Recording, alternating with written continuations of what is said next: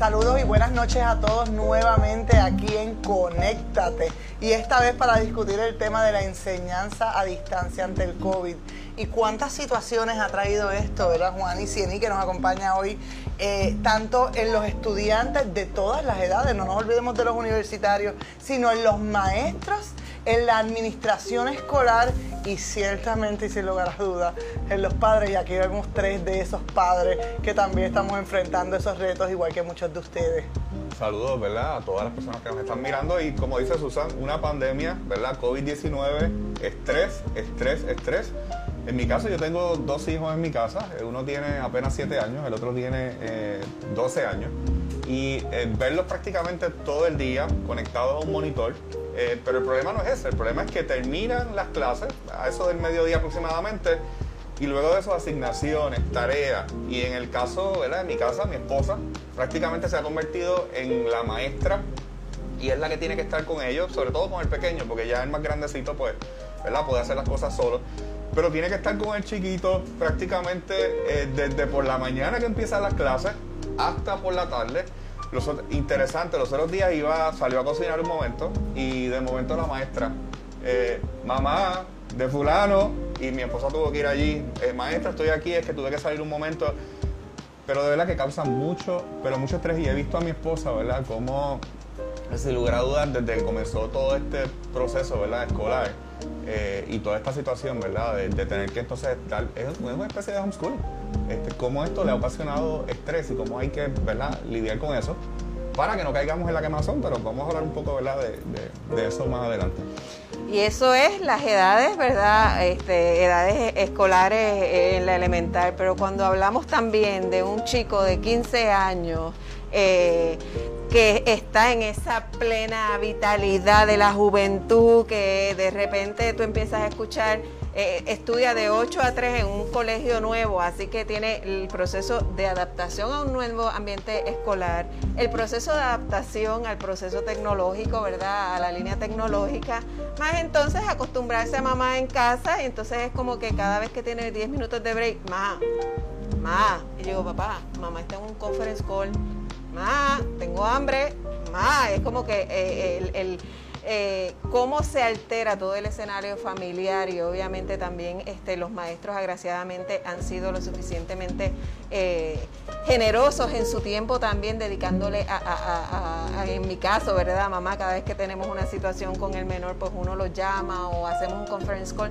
pero definitivamente es un ambiente súper retante porque uno tiene que dividir como profesional el tiempo que dedicas al, niño mientras está estudiando o en ese proceso que, durante el día su mayor juguete eres tú, porque está conectado a la computadora y después eres tú, y entonces proseguir en el, trabajo ¿verdad? profesional de uno posterior a esas horas. Y yo creo que algo interesante también es, tú tienes muchos padres que prácticamente se han tenido que incorporar nuevamente al escenario laboral y tienes entonces algo completamente diferente, abuelos en casa con estudiantes, entonces tienes otro reto adicional, la tecnología.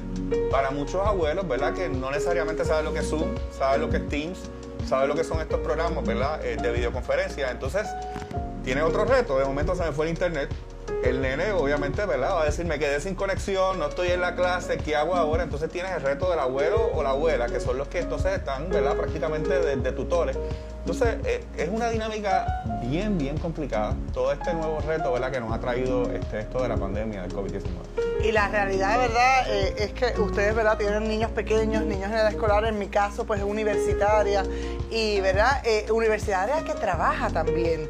sí que está realmente 24 horas al día sentada ante un monitor, porque según sale de su trabajo empiezan sus clases en la universidad y todos los estresores que eso le ha tenido. Y lo traigo ¿verdad? Porque nadie está exento a que esto, a que esto le ocurre. Nosotros trabajamos en AMSCA y cada uno desde nuestras perspectivas estamos viviendo también experiencias estresantes con relación a nuestros hijos y la dicotomía, como yo le he llamado, entre trabajo y escuela, ¿no? Ese, ese dividirnos y lo vemos aquí en otros compañeros de trabajo y estoy segura que en nuestras familias. Juan tiene la bendición de que su esposa se puede quedar en casa y puede atenderlo, pero tú te tienes que turnar. Tú tienes, ¿verdad? Que, y así están muchos de nuestros compañeros de trabajo y muchas madres y padres que conocemos. Eh, nosotros tenemos aquí un compañero que es papá eh, y que los días que, que le toca al niño tiene que trabajar a distancia porque es un niño pequeño y tiene que dedicarse al niño sobre todo aquellos de educación especial. Definitivamente, este, y, trayendo un poco la experiencia personal, mi hijo es, diagnosticado con déficit de atención e hiperactividad, así que imagínense el reto que significa para un joven estar concentrado en una computadora, eh, que, básicamente ha desarrollado destrezas de, manejo de la computadora, pero cada vez que, por ejemplo, hay un tema que no necesariamente le atrae, pues yo sé que está perdido en el universo. Y cómo tuvimos que ambientar todo un, cuarto para asegurarnos que él tuviera los espacios y eso agraciadamente es algo que yo pude hacer, ¿verdad? Pero sé que hay muchos padres y madres eh, que es un reto nada más prepararle el espacio para que los niños tengan un ambiente apropiado para, para educarse. Eh, y obviamente también el reto que presenta para los maestros cuando los jóvenes de repente los ven, eh, siempre recuerdo que nos mandaron una notita a los papás diciendo, ya sus hijos están perdidos en los celulares, los maestros lo notan y todas esas distracciones, sí, este, o sea que, que tenemos que reconocer que es un ambiente retante para todo el mundo que tiene que ver con el proceso educativo y no solamente para el estudiante, ¿verdad? ¿Cuántos padres o abuelos, como tú traías, Juan, hace un ratito, eh, han tenido que obligarse a ser los maestros en el hogar de sus hijos, por lo menos los conductores de este proceso, pero no tienen la destreza, ¿verdad? Debemos recordar que tenemos padres y madres o, o tutores y abuelos, porque hay muchísimos abuelos que crían a sus hijos, que ahora se tienen que ver obligados a ayudar, ¿verdad? O a fomentar que su niño gane una estructura en el hogar para estar atento a su, a su horario de clase, para estar atento eh, a lo que tiene que hacer, porque no toda la educación está siendo a distancia a través de una computadora. Sabemos que al menos en el sistema público hay distintas alternativas para cumplir ¿verdad? Con, con las expectativas de ese año escolar en el que se encuentra, ¿verdad? de las destrezas que se espera que puedan estar adquiriendo. Eh, pero aún así e, es el niño sentarse con sus documentos, con sus libros, a atender ¿verdad? Eso que tiene, ¿verdad? Que aprender de una manera y a veces solo, porque a veces esa mamá, ese papá o ese abuelo, tío, vecino, él no tiene las destrezas o no tiene el conocimiento. La cantidad de planetas que yo estudié y que a mí me enseñaron no es la cantidad de planetas que hay hoy día. O sea que también la ciencia, la tecnología, las materias, la historia misma, se van descubriendo nuevos eventos, ¿verdad? Nuevas situaciones históricas que cambian y alteran un poquito aquello que tal vez nosotros aprendimos en nuestra etapa escolar. Así que es como volver a aprender para nosotros también. Dímelo a mí, que he tenido que coger varios videos de YouTube eh, sobre geometría, álgebra, trigonometría, este, ciencia, refrescar. De, hecho, yo en, en español hay cosas que yo nunca recuerdo haber escuchado en mi vida. Así que obviamente las noches a que uno las dedica a estudiar para entonces poder ser herramienta, ¿verdad? Y servir de, apoyo eh, a, los hijos e hijas en este proceso. Así que, que ha sido, eh, yo, yo, creo que, que, la pandemia ha dado la oportunidad en ese sentido también a desarrollar otro tipo de interacción entre los padres, las madres y, ¿verdad? y el núcleo familiar, porque ciertamente eh, abuela, como, como estaba planteando Juan, ya no necesariamente es exclusivamente abuela, ahora abuela puede ser maestra también, y entonces este, permite a, ese menor ver a, abuela desde otra perspectiva o abuelo desde otra perspectiva, pero también a los que somos este, los papás. Mi mamá es maestra, por ejemplo, vive en Yauco, yo vivo en San Juan. ¿Cuánto no yo, yo no daría por tenerla acá para que las clases de inglés que el niño coge y las dudas se las aclare ella? Así que eh, eh, se genera toda otra dinámica eh, familiar que, que, yo creo que bien llevada, ¿verdad? da la oportunidad de que nosotros nos veamos en, nuevos, eh, ¿cómo diría? Eh, nuevos roles a nivel familiar. Y yo creo que tú eh, acabas de mencionar algo bien interesante, Cieni, y es eh, cuando hablas de, lo que es la rutina, ¿verdad? Y yo creo que es importante, ¿verdad? Que cuando nosotros tenemos un salón de clase, ¿verdad? Que básicamente lo estamos formando en la casa. Yo creo que es importante establecer un lugar, ¿verdad? Quizás a lo mejor a algunos padres se nos va a hacer más fácil, ¿verdad? Algunos padres tenemos que ser un poco más creativos, ¿verdad? En términos de, bueno, mi hijo se va a conectar a través de una computadora, a través de una tableta, pues crear esos espacios. Yo creo que eso, eso es bien importante. En mi caso, por ejemplo, mis nenes, eh, es importante, ¿verdad? Ellos tienen una hora a la hora que comienzan las clases y yo creo que es importante, ¿verdad? Eh, el que se trabaje un tipo de agenda donde los nenes se levanten a una hora en particular, eh, porque obviamente tienen que tomar un desayuno, ¿verdad? Porque van a estar pegados ahí. Pero lo otro es el área de estudio. El área donde van a estar estudiando es importante, ¿verdad? Eh, no todos los padres a lo mejor, ¿verdad? Van a poder quizás montar un área de estudio, ¿verdad? Pero yo creo que es importante la, cuestión de la creatividad en poder determinar un área de estudio y es bien importante que esa área donde van a estar los niños estudiando no puede ser la misma área donde se van a divertir, donde van a pasar algún tiempo de ocio. Eso es importante, ¿verdad? Poder hacer este, una diferencia. Lo otro que yo creo que también es bien importante, ¿verdad? Es que cuando estamos conectados en clase, oiga, teléfono celular, ¿verdad? Sabemos que hay muchos adolescentes que tienen teléfono. Yo creo que es importante poner unas reglas, ¿verdad? Eh, y ese teléfono debe estar apagado, ¿verdad? Mientras los estudiantes estén conectados a la clase, porque sabemos que los chicos, ¿verdad? Y las chicas les gusta mirar TikTok, les gusta mirar Instagram, les gusta mirar sus redes sociales, mensajes, y no necesariamente van a estar enfocados eh, aparte de que hay maestros que se dan cuenta, ¿verdad? Y te están monitoreando, fulanito, y entonces después nos llegan a nosotros, ¿verdad? Mira, fulanito estuvo todo el día, tu nene estuvo todo el día pegado al celular, y eso le afecta, ¿verdad? En términos de que eh, pueda tener este, ese, ese, aprendizaje, ¿verdad? A través de, online. Eh, otra cosa que yo creo que es bien importante es la cuestión de las meriendas, ¿verdad? y ahí entonces, ¿verdad? Los padres tenemos que tratar de que sea algo balanceado, ¿verdad? No mucho azúcar, tratar de eliminar, ¿verdad? Un poco el azúcar, porque a la medida en que los tenemos sentados y le damos azúcar, ahorita Cindy nos mencionaba, ¿verdad? Lo que es el déficit de atención, y el azúcar no abona, no abona mucho, ¿verdad? Así que yo creo que es importante eh, tratar de mantener, ¿verdad? Ese balance cuando tenemos a nuestros chicos conectados. Y eh, lo otro importante, ¿verdad? Una vez y cuando terminan las clases, hay que eh, identificar cuál es ese tiempo donde tienen que preparar lo que son las asignaciones, trabajar cuáles son esos proyectos, cuáles son esos trabajos, yo creo que eso es importante y también hay que darle un tiempo de ocio eh, a, ¿verdad? A, nuestros, a nuestros hijos. Yo sé que muchos de ellos les gusta pasar mucho tiempo en las redes sociales, eh, les gusta eh, intercambiar mensajes con sus amigos le gusta de igual forma jugar juegos de video, conectarse al PlayStation, conectarse al Xbox. Y yo creo que eso es importante, ¿verdad? Que nosotros como padres determinemos esas horas. No es que van a estar, ¿verdad? Siempre conectados, pero es importante trabajarlo. Y yo creo que también el eh, compartir en familia.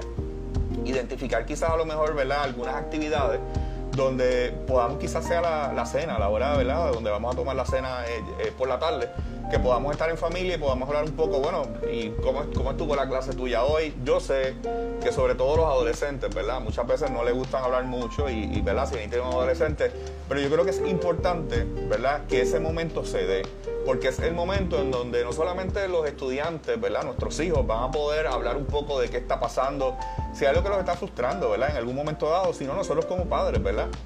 Tratar de conectar con nuestros hijos y saber, ¿verdad? Lo que está pasando. Me está bien interesante todo esto que estás trayendo, Juan, sobre todo por las iniciativas o las ideas que pueden implementar en sus hogares, como el establecer las rutinas, establecer ¿verdad? ese lugar de estudio versus ese lugar de ocio, de descanso o de divertirnos, establecer la, sana alimentación, ¿verdad? aunque estemos en el hogar, ¿verdad? y también recibir el apoyo de los adultos, ¿verdad? como se hace regularmente cuando son las asignaciones o las tareas que traen nuestros niños. Pero yo quiero que no nos olvidemos, padre, de esa clase eh, profesional que son los maestros. Eh, conozco personalmente muchos maestros, en mi familia hay muchísimas maestras este, y cada vez escucho sus historias y las dificultades que han tenido que enfrentar, muchas de ellas mamás también de niños pequeños, así que verdad ha sido un reto también para los maestros, eh, sobre todo aquellos que llevan muchos años ejerciendo la profesión, que ya están acostumbrados a, un proceso, unas reglas en su salón de clase y de momento les cambiamos el salón de clase, el salón de clase ahora es a distancia, ¿verdad? Así que ese reto que tienen los maestros, eh, yo creo que no, puede pasar desapercibido porque realmente están enfrentando situaciones complejas, ¿verdad? Tienen ahora el reto de todas las distracciones que tiene ese estudiante, ¿verdad? A la distancia, porque está en su casa. Eh, y es poco lo que en la distancia el maestro puede hacer para disciplinar, para corregir. Así que yo creo que los maestros también enfrentan grandes, grandes retos. Además que no es lo mismo poderme sentar al lado de un estudiante y poderle enseñar uno a uno, ¿verdad? O en pequeños grupos eh, eh, algunas cosas, ¿verdad? Tú ahorita hablabas de las áreas de las matemáticas. Este, sí que, y así otras áreas, ¿verdad? Académicas que son un poquito más complejas y a veces necesitan, ¿verdad? Ese, esa virtud que tienen nuestros maestros de enseñar y cómo a través de la distancia eh, representa grandes, grandes retos para esta clase profesional, eh, que yo me quito el sombrero ante ellos porque lo que hemos visto hasta este momento es un nivel de responsabilidad, es un nivel de haber cogido eh, todas esas cursos o todos esos talleres para poderse adaptar a la tecnología, porque tal vez algunos maestros en algunos sectores ya estaban acostumbrados a la tecnología, pero muchísimos maestros no lo estaban y para ellos ha sido ¿verdad? una fase nueva en lo que es su desarrollo profesional de poder llegar eh, a los niños, ¿verdad? sea individual, sea en grupos grandes o sea en grupos pequeños. Esto, abre definitivamente otro tipo de comunicación entre el maestro, el estudiante y el padre o la madre de, los estudiantes, porque ciertamente es un reto a todos los niveles. Y ese proceso de comunicación que va desde la administración escolar, ¿verdad? Cómo van evaluando constantemente su proceso de enseñanza y, para que el estudiante aprenda, ¿verdad? Implica que ese, esa comunicación tiene que mantenerse todo el tiempo multidireccional. Así que en ese sentido, nosotros nuevamente va a haber unos maestros que tienen unos retos mayores al momento de llegar a los padres y las madres, pero es un esfuerzo eh, de todas las partes. O sea, eh, como bien decía Susan ahorita, cuando uno no está acostumbrado a trabajar con la tecnología, no es fácil abrirse un canal en la aplicación que sea. Viene, eh, viene eso viene acompañado de un proceso de aprendizaje, de un proceso de práctica también. Así que yo no sé si a ustedes les ha pasado, pero por ejemplo, eh, la primera vez que mi hijo estaba eh, trabajando en la computadora y viendo a sus compañeros y de repente, ¿qué pasó con el internet en casa? Se fue. Y realmente el nivel de ansiedad que eso le generó, yo me imagino que muchos padres y madres que, me, que nos están viendo y que han pasado lo mismo lo entienden se pone a sudar, se pone nervioso, no sabe qué hacer y en ese momento yo le digo, papá, tú tienes el celular a tu lado, decía Juan, y es para este tipo de emergencia. Préndele el hotspot. Pero de nuevo, gracias a Dios, pues él tiene la posibilidad de tener esa herramienta. Otros niños no las tienen. ¿Cómo nosotros salvamos esta situación? Pues mira, papá, mamá tienen que tener accesible una manera de comunicarse por los maestros, ya sea a través de internet, ya sea a través de los chats que se están creando y eh, de alguna manera comunicarle y decirle, sabes que ocurrió esto y esto generó esta situación en mi hijo. Así que, que para mí el proceso de comunicación también tiene que, trabajarse eh, a todos los niveles. Y yo creo que es importante también, ¿verdad? Eh, hablando un poco sobre lo que son los maestros, ¿verdad? Pero hablando un poco sobre los padres yo creo que es importante también cuando debemos buscar ayuda, ¿verdad? Para no, que, no caer en, esa quemazón, ¿verdad? Pues cuando nosotros estamos trabajando, y digo en, nuestro caso, ¿verdad? Pero eh, tengo la dicha de que mi esposa está trabajando con mis hijos, ¿verdad? Pero tienes muchos abuelos, muchos padres que enfrentan este tipo de situaciones, se les cayó el internet, de momento te dan un, link, un enlace y el abuelo dice, anda, ¿y ahora qué hago? O sea, en el enlace, ¿para dónde? ¿Dónde me conecto? Y son muchos retos, pero yo creo que es importante, ¿verdad? Cuándo es el momento idóneo para buscar ayuda para que no caigamos en esa quemazón, ¿verdad? Y eh, existen, ¿verdad? En lo que son las agencias de gobierno tienen los programas de ayuda al empleado, pero tú tienes eh, la línea Paz de ANSCA, ¿verdad? Eh, yo creo que es un teléfono, ¿verdad? Que es importante que, que todo el mundo lo apunte, un 800 981 0023 porque está disponible las 24 horas, los 7 días a la semana. Y muchas veces cuando sentimos estrés, ese estrés nos puede llevar, ¿verdad? Eh, quizás a lo mejor experimentar, ¿verdad? Eh, otras situaciones. que no necesariamente pueden eh, ser muy agradables, ¿verdad? Y pueden traer desestabilidad. Yo creo que es importante identificar cuál es el momento preciso, idóneo para buscar ayuda.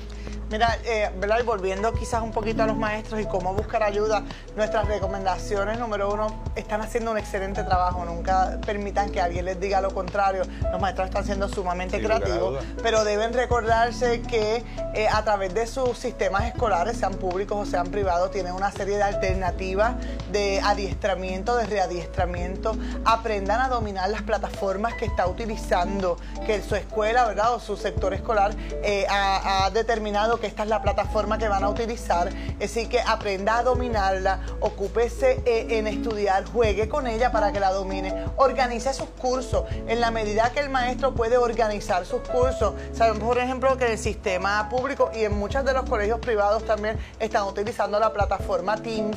La plataforma Teams no solamente permite ver a todos sus estudiantes, sino también verlos por subgrupos, ¿verdad? Eh, para poderlos atender y a nivel individual de la misma manera.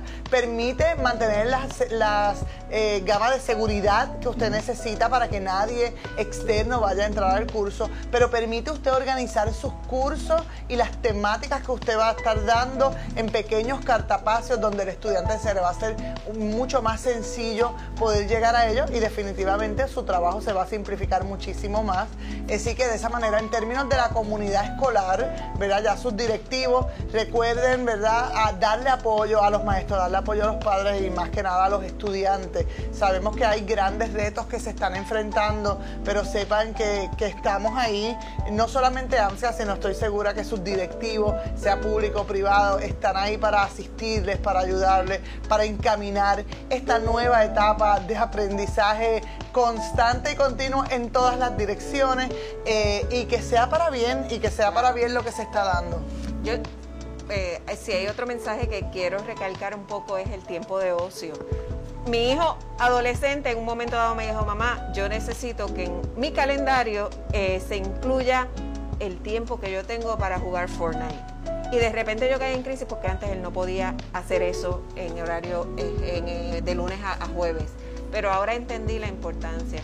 Así que si yo fuera también a resumir eh, lo que estamos dialogando, ¿verdad? Hay balances, hay balances. Nosotros en esta nueva eh, etapa de nuestras vidas y este nuevo reto, pues tenemos que, lograr ese balance entre lo emocional y lo académico. La realidad que hoy hemos estado hablando, ¿verdad?, de distintos aspectos bajo este tema de, la dicotomía de escuela, trabajo y todas las dificultades que ha traído la enseñanza a distancia a la que nos hemos visto obligados todos desde distintas perspectivas y alternativas.